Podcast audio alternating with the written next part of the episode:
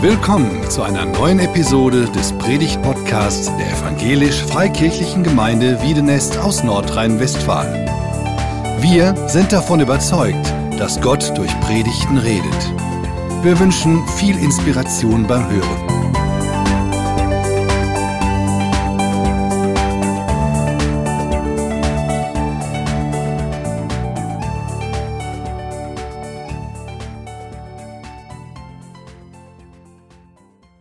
Geht heute um Tod, um die Endlichkeit unseres irdischen Lebens und wie die Ewigkeit, die Perspektive auf die Ewigkeit tröstet und befähigt, angesichts des Todes zu leben. Ich weiß nicht, wie es euch geht, rein von dieser Jahreszeit her. Man guckt aus dem Fenster und sieht nicht weit alles grau in grau. Und das macht natürlich was mit dem Gemüt und man könnte je nach Veranlagung so ein bisschen melancholisch werden oder depressiv. Es wird auch schmerzlich bewusst, dass unser Leben begrenzt ist und endlich ist. Nichts besteht auf dieser Welt ewig. Der Frost hat die letzten Blüten der Rosen geknickt, die Blätter fallen. Und auch wir Menschen sind hinfällig. Ich will versuchen, äh, darauf einzugehen und Hoffnung vermitteln. Zwei Perspektiven und eine Frage. Unser irdisches Leben ist endlich. Diese Welt ist endlich und der Perspektivwechsel Ewigkeit. Ja, das klappt nicht so ganz gut. Ja. Ich möchte mal Psalm 90 zitieren, ein ganz bekannter Psalm, etwa 3000 Jahre alt, ein Gebet des Mose. Unser Leben wäre 70 Jahre, wenn es hochkommt, so sind es 80 Jahre. Und was davon köstlich scheint, ist doch nur vergebliche Mühe. Denn es fährt schnell dahin, als flögen wir davon. Lehre uns bedenken, dass wir sterben müssen, auf dass wir klug werden.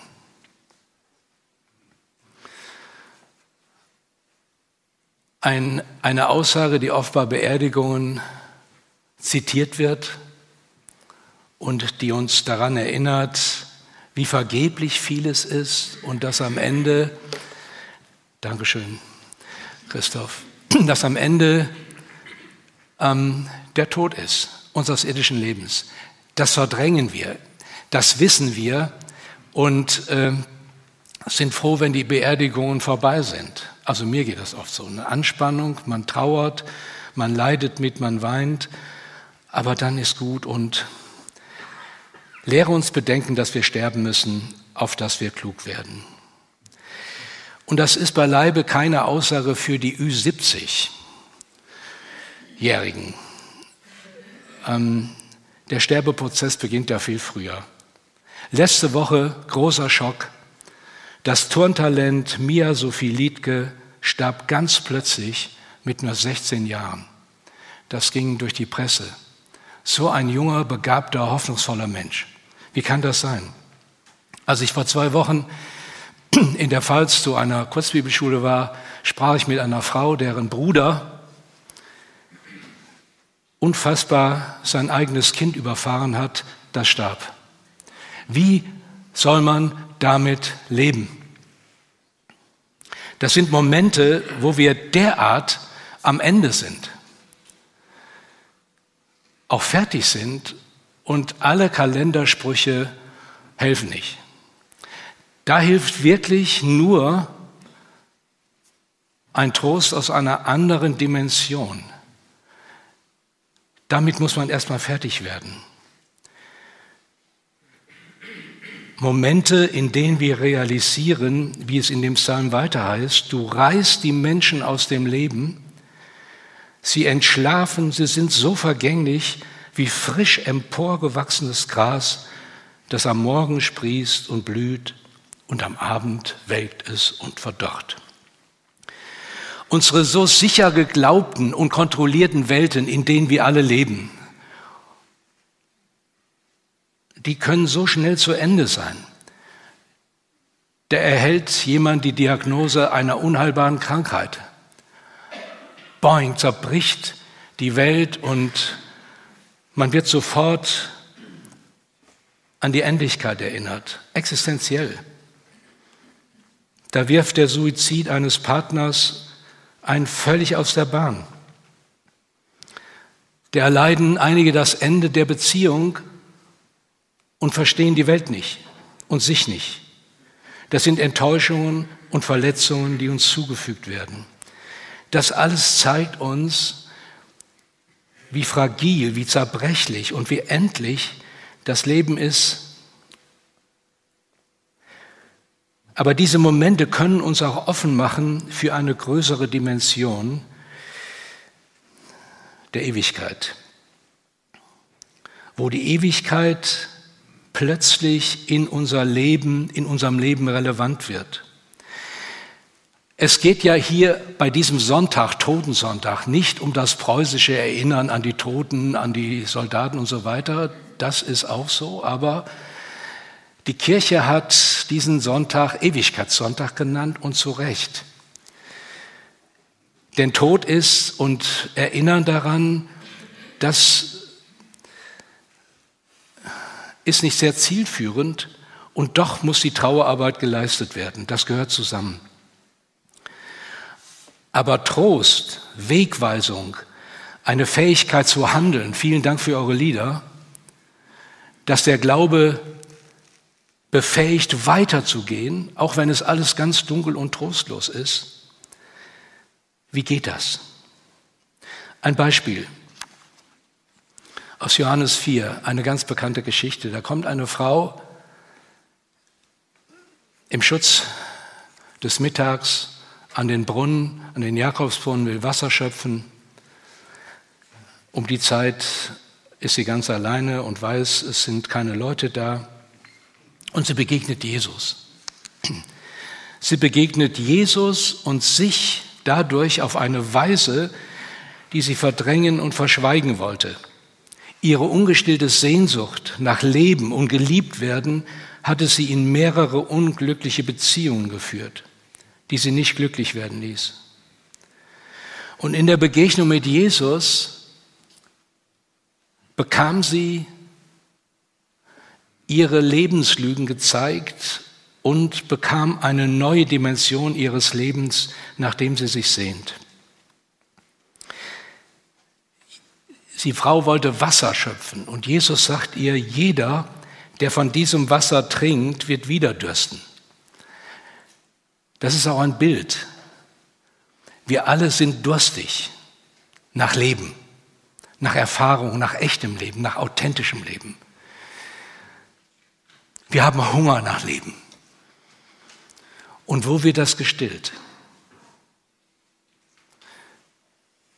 Wir stillen uns oft mit Dingen, die uns wieder noch hungriger machen, noch durstiger machen, die uns vielleicht sogar auf der Suche nach dem, was endlich stillt, endgültig stillt, ewig stillt, süchtig machen.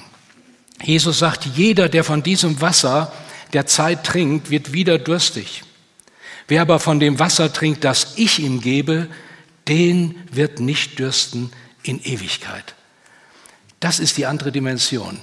Jesus bietet Lebensmittel an, Mittel zum Leben, die den Durst stillen, ewig.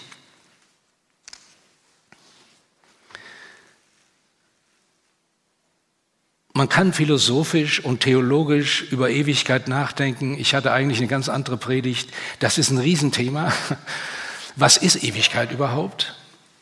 Aber ich habe mir gedacht, das klammert oft die ganz persönlichen Ängste und Hoffnungen aus. Jesus macht das anders. Er ist der Ewige. Er kommt aus einer anderen Welt in diese Zeit, in Raum und Zeit, als Kind. Er durchlebt alle Stadien dieses menschlichen Lebens mit allen Ängsten und Bedürfnissen und schwebt nicht als Gottes Sohn so zehn Zentimeter über allem. Er erleidet Ungerechtigkeit. Er ist auf der Flucht. Das alles erlebt er. Schmerzen, verworfen sein, Erfolg und auch den Tod, einen grausamen Tod. Jesus spricht in ganz konkrete irdische, endliche Situationen. Er wird persönlich, als er einer anderen Frau in einer konkreten Situation begegnet, die gerade ihren Bruder verloren hat und in großer Trauer war. Und Jesus spricht zu ihr, wir haben es eben gesehen äh, auf den Fotos, ich bin die Auferstehung und das Leben. Wer an mich glaubt, wird leben, auch wenn er gestorben ist. Ich fand die Formulierung schön, sie sind uns vorausgegangen in die Ewigkeit. Unsere Geschwister. Die sind nicht einfach tot, aus die Maus, die Würmer hier am Friedhof. Nein, sie leben.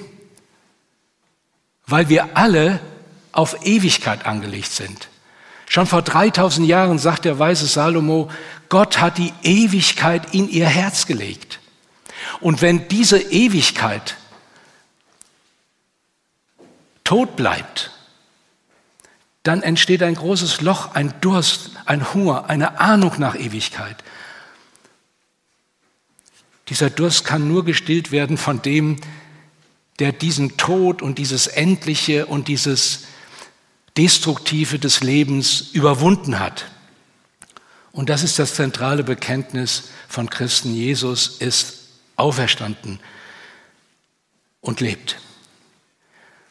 Also, Jesus sagt, ich bin die Auferstehung und das Leben. Das haben die Leute, die das damals akustisch gehört haben, überhaupt nicht verstanden.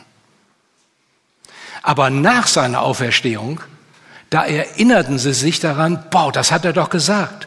Und jetzt ist es Wirklichkeit geworden. Wir können die ewige Wirklichkeit nur erfahren, wenn wir uns auf Jesus einlassen. Und das nennt die Bibel Glauben, Vertrauen. Glauben ist nicht so ein Plastikglaube, den man übergestülpt bekommt, irgendein Bekenntnis. Das auch. Glaube ist eine persönliche, ein persönliches Connected sein mit dem, der das Leben ist, der aus der Ewigkeit in die Zeit hineingekommen ist. Wer an mich glaubt, wird leben, auch wenn er gestorben ist. Und jeder, der da lebt und an mich glaubt, wird nicht sterben in Ewigkeit. Glaubst du das? Ja, Herr, ich glaube, dass du der Christus bist, ist die Antwort.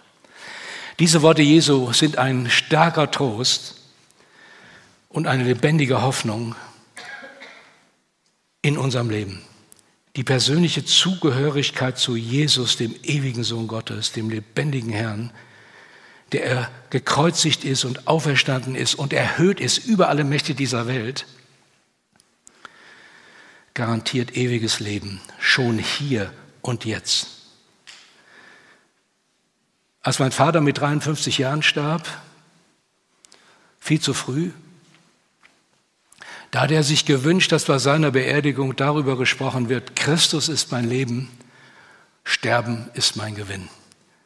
In dieser Dimension ist Sterben Verlust, wir verlieren das Leben, aber wer Christus hat, für den ist das Sterben Gewinn. Diese Welt ist endlich, wie unser Leben. Jesus sagt einen Satz, wenn aber diese Dinge anfangen zu geschehen, dann blickt auf und hebt eure Häupter empor, weil eure Erlösung naht. Das ist ein Satz aus den Endzeitreden Jesu, die werden im Neuen Testament bei allen Synoptikern, bei den drei Evangelisten äh, genannt, sehr ausführlich und sehr ähnlich. Deshalb sind sie so wichtig. Ähm, da spricht Jesus von dieser Welt, von dieser Zeit, die ein Ende hat und spricht von einer anderen Dimension. Im Englischen gibt es zwei Worte für Himmel. Sky, das ist der sichtbare Himmel, den wir mit Flugzeugen, Raketen, Teleskopen äh, durchmessen. Und Heaven. Heaven beschreitet, beschreibt den unsichtbaren Himmel, die unsichtbare Wirklichkeit Gottes, das Reich der Himmel, das von Natur aus nicht zugänglich ist. Auch als Gagarin, der erste russische Astronaut, Kosmonaut, sagte, ich habe Gott nicht gesehen, als ich da mit meiner Rakete unterwegs war. Natürlich nicht. Als ob Gott hinter so einem Planeten äh, sich versteckt hätte. Gott hat das da alles geschaffen. Er ist unsichtbar. Jesus reagiert in den sogenannten Endzeitreden auf eine Jüngerfrage die ihn auf die Schönheit des Tempels hinwiesen. Die Jünger sagten also in Jerusalem, boah Herr, guck dir diese tolle Tempelanlage an. Großartig, was da gebaut worden ist, wo wir Gott anbeten. Tolle Gottesdienste, tolle Gebäude, fantastisch. Und Jesus antwortet sehr schroff. Die Dinge, die ihr seht, also äußerlich, das Beeindruckende, kein Stein wird auf dem anderen bleiben. Wow, das war meine Antwort. Wie kann er nur so unsensibel sein? Die erschrecken und fragen Jesus, sag uns, wann wird das passieren und was ist das Zeichen deiner Wiederkunft und des Endes der Welt? Sie wussten, diese Welt besteht nicht ewig.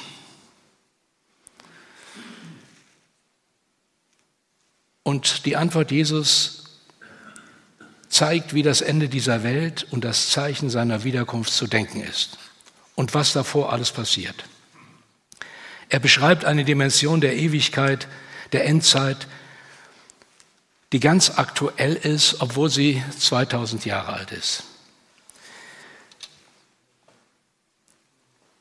Und in diesem Zusammenhang sagt er diesen Satz.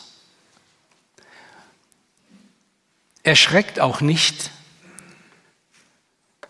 wenn ihr Kriege von Kriegen und Unruhen hört. Diese Dinge müssen geschehen, bevor das Ende kommt. Aber es kommt nicht sofort danach. Es wird schwere Erdbeben und Hungersnöte und Seuchen geben. Sie werden bald diese Gegend heimsuchen und bald jene. Furchtbare Dinge werden geschehen und am Himmel werden gewaltige Zeichen zu sehen sein. Aber vor diesem allen werden sie Hand an euch legen und euch verfolgen und werden euch überantworten den Gefängnissen. Und es wird auf der Erde Angst der Nationen in Ratlosigkeit sein, während die Menschen verschmachten vor Furcht und Erwartung der Dinge, die über den Erdkreis kommen. Unglaublich, wie aktuell, wie relevant Jesus hier spricht. Letzte Woche, als wir die große Feier in Gummersbach hatten für die Tafel, 600 Tafelkunden waren zusammen, da fragt mich ein Mann, ist jetzt Endzeit? Wir kamen ganz schnell ins Gespräch über die ganzen Dinge, die in dieser Welt passieren, die uns alle ängstigen, schreckliche Dinge. Ja, ich sage, ich glaube schon, seit 2000 Jahren. Seit Jesus gekommen ist. Mit ihm ist etwas eingebrochen in die Zeit der Ewigkeit, aber es gibt Entwicklungen in dieser Endzeit. Jesus braucht das Bild der Wehen. Und irgendwann kommt das große Ereignis, wenn diese Welt zu Ende ist und Jesus eine neue Welt aufrichtet. Man bekommt den Eindruck, dass Jesus eine Kultur des Todes und der Gewalt beschreibt, die beängstigend aktuell ist. Wenn man das so liest, Kriege, Unruhen. Ich wiederhole jetzt nicht die Nachrichten auf der Tagesschau, die kennt ihr alle. Bei alledem geht es aber nicht um Berechnungen der Wiederkunft Jesu, um Spekulationen, wie das geschehen wird, sondern um Fakten und um unser Verhalten angesichts der Realitäten. Wir leben in dieser sichtbaren Welt, alle, intensiv. Wenn wir nur gebannt auf die unfassbaren Ereignisse dieser Zeit blicken, erschrecken wir und bekommen Angst. Was wir sehen und hören ängstigt, verfolgt uns bis in die Träume und lähmt uns. Es ist wichtig, dass wir wissen, was in dieser Welt passiert. Wir sind ja Teil dieser Welt. Aber noch wichtiger ist, dass wir einen Blick haben in die andere Dimension, dass es hinter dieser Wirklichkeit oder in dieser Wirklichkeit seit Jesus eine andere Wirklichkeit gibt, die die Bibel Ewigkeit nennt. Die unsichtbare Wirklichkeit Gottes. Er ist real da.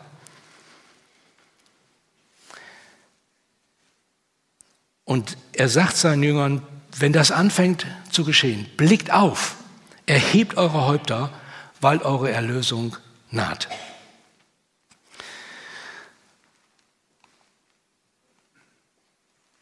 Perspektivwechsel Ewigkeit. Ich glaube, es ist wichtig und notwendig, dass wir immer wieder diesen Perspektivwechsel haben.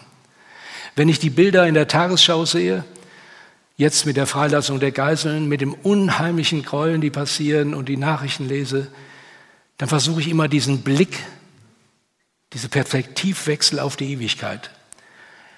Das geht nicht automatisch. Ich frage mich, Herr Gott, wo bist du denn? Warum kreist du nicht ein? Warum machst du dem Wahnsinn nicht ein Ende? Ich ertappe mich dabei, dass ich die Fluch- und Rachepsalmen aufschlage und lese. Herr, zerschmettere sie, die Feinde, die dieses Unrecht machen. Darf man so beten? Darf man böse beten, dass die Feinde alle vernichtet werden?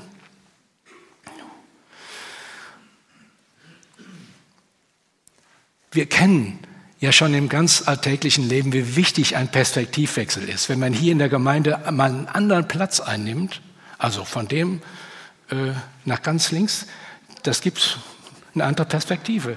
Man sieht plötzlich und hört äh, ganz andere Dinge.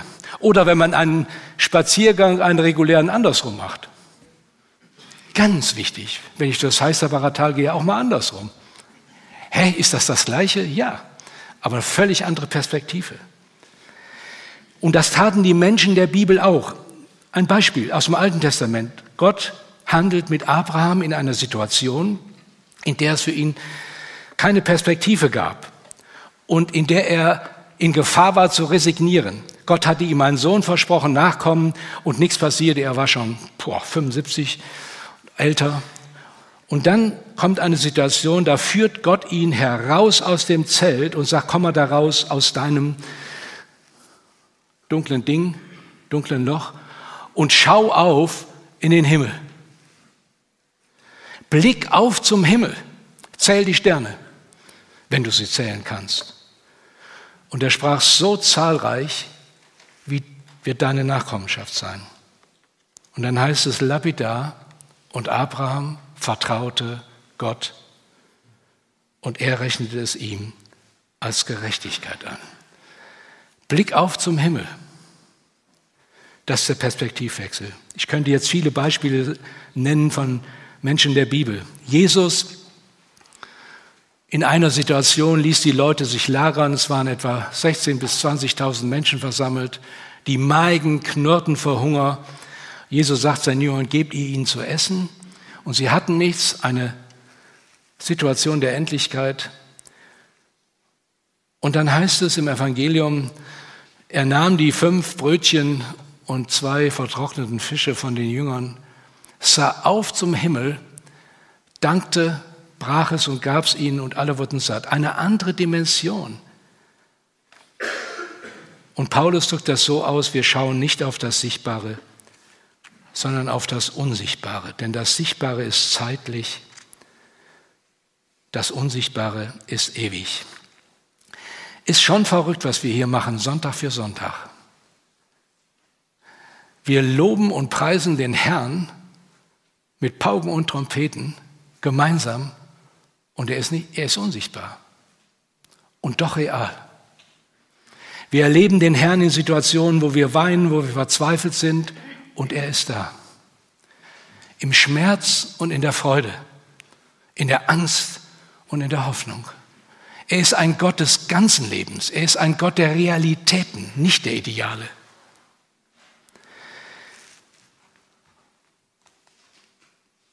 Was folgt daraus? Jesus nennt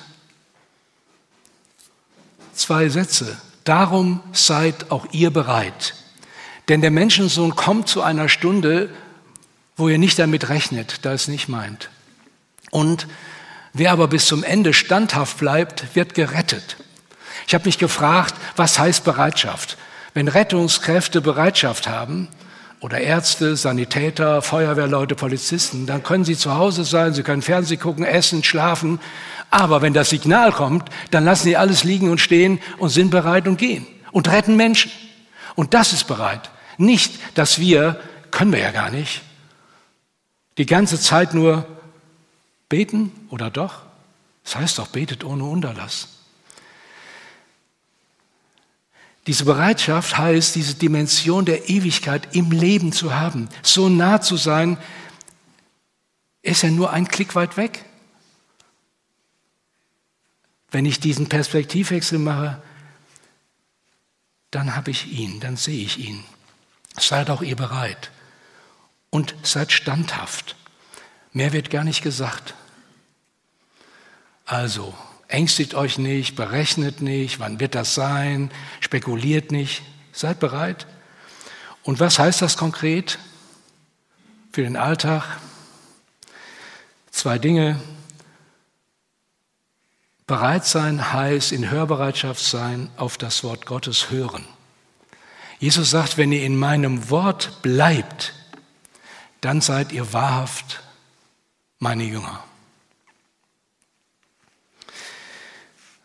Und er sagt an anderer Stelle, ich versichere euch, wer auf mein Wort hört und glaubt dem, der mich gesandt hat, der hat das ewige Leben. Die Bibel ist kein Buch äh, wie andere Romane und Weltliteratur. Sie kommt aus dieser anderen Dimension. Und wir glauben, dass das ein besonderes Buch ist, weil Gottes Geist darin spricht, auch wenn wir überhaupt nicht alles verstehen, auch wenn es manchmal frustrierend ist, was wir lesen. Da muss man ja super Theologe sein und die verstehen nicht alles. Dann lassen wir das? Nein, es ist lebendiges Wort. Jesus sagt, meine Worte sind Geist, sind Leben. Sie durchdringen den Tod. Und das ist unglaublich. Wenn ich mit dieser Haltung gehe und lese, dann spüre ich, Gott ist mir nah. Ich empfange, empfange Trost. Ich lese Verheißungen dass niemand und nichts mich trennen kann von seiner Liebe zum Beispiel. Also, auf sein Wort hören, auf die Stimme des guten Hirten hören, in den schrillen Stimmen dieser Zeit, im Rauschen der falschen Propheten und Verschwörungsreden.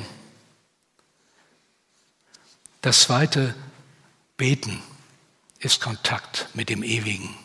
Ganz einfach. Jeder kann jederzeit überall beten. Ich muss nicht in eine Kirche, ich muss nicht guter Stimmung sein. So wie meine Gefühlswelt rauf und runter geht, kann ich beten. Und wenn ich gar nicht beten kann, bete ich in dem Bewusstsein beim Einatmen, Herr Jesus Christus, beim Ausatmen, erbarme dich. Ich brauche das gar nicht zu sagen. Das meint Perspektivwechsel Ewigkeit. Es ist so einfach. Wir wollen immer Rezepte, zehn Punkte, die zum Erfolg führen. Jesus ist da. Er ist gekommen aus der Ewigkeit in die Zeit. Er hat die tiefsten Tiefen und Dunkelheiten des Lebens erlitten. Er kennt uns und unsere Situation. Und deshalb können wir mit Freudigkeit hinzutreten zum Thron der Gnade, damit wir Barmherzigkeit empfangen und Gnade finden und Hilfe erfahren zur rechten Zeit. Gott, der Ewige, weiß, wann die Zeit ist, wenn er seine Verheißungen wahrmachen will. Ich bete oft und denke, sofort muss das passieren oder am nächsten Tag oder in einer Woche spätestens. Aber Gottes Zeitrechnung ist anders angesichts der Ewigkeit. Was sind 70 Jahre? Ein Dampf sagt Jakobus, ein Hauch, eine Blume, die kurz blüht, investieren wir in die Ewigkeit. Und ein drittes, seid Zeugen der Ewigkeit. Ich glaube, das hat mich sehr beschäftigt, die KMU 6. Das ist die Kirchenmitgliedschaftsuntersuchung alle zehn Jahre, eine breit angelegte Untersuchung der Kirchen. Die zeigt brutal offen, dass ein Drittel der Bevölkerung inzwischen religionslos ist, dass von dem einen Drittel der Christen nur ein Drittel glaubt an das Ewige. Es ist ein wahnsinniger Abbruch. Und doch ist es wichtig und gerade deshalb ist es wichtig, weil die Sehnsucht nach dem, was Bestand hat, die Menschen um uns herum haben, unsere Nachbarn, unsere Verwandten, sie sehen sich danach auf einen Geschmack der Ewigkeit. Und den können wir ihnen geben. Nicht indem wir sie traktieren, indem wir hören, mit ihnen leben, mit ihren Sorgen, mit ihren Verzweiflungen und erstmal gar nichts sagen. Wie Hiob, sieben Tage schweigen. Und dann erst reden. Wir brauchen gar nicht reden. Zeugen der Ewigkeit leben anders. Sie können beim Aldi ein stilles Gebet sprechen. Herr, segne die verzweifelte Kassiererin oder den alten Mann, der Tatterich da die Sache nicht auf die Reihe kriegt, sein Portemonnaie nicht hat und, und so weiter. Søren Kierkegaard, damit schließe ich, der dänische, also ich, äh, noch einen Satz danach, der dänische Religionsphilosoph nennt seine Bekehrung, seine Wandlung von der Angst zu einer unbeschreiblichen Freude eine Begegnung mit der Ewigkeit, mit Gott. Das heißt Bekehrung. Ich schließe mit dem Gebet von Gerhard Terstegen. Ein Tag, der sagt's dem anderen, mein Leben sei ein Wandern zur großen Ewigkeit. O Ewigkeit, du Schöne, mein Herz an dich gewöhne, mein Heim ist nicht von dieser Zeit. Amen.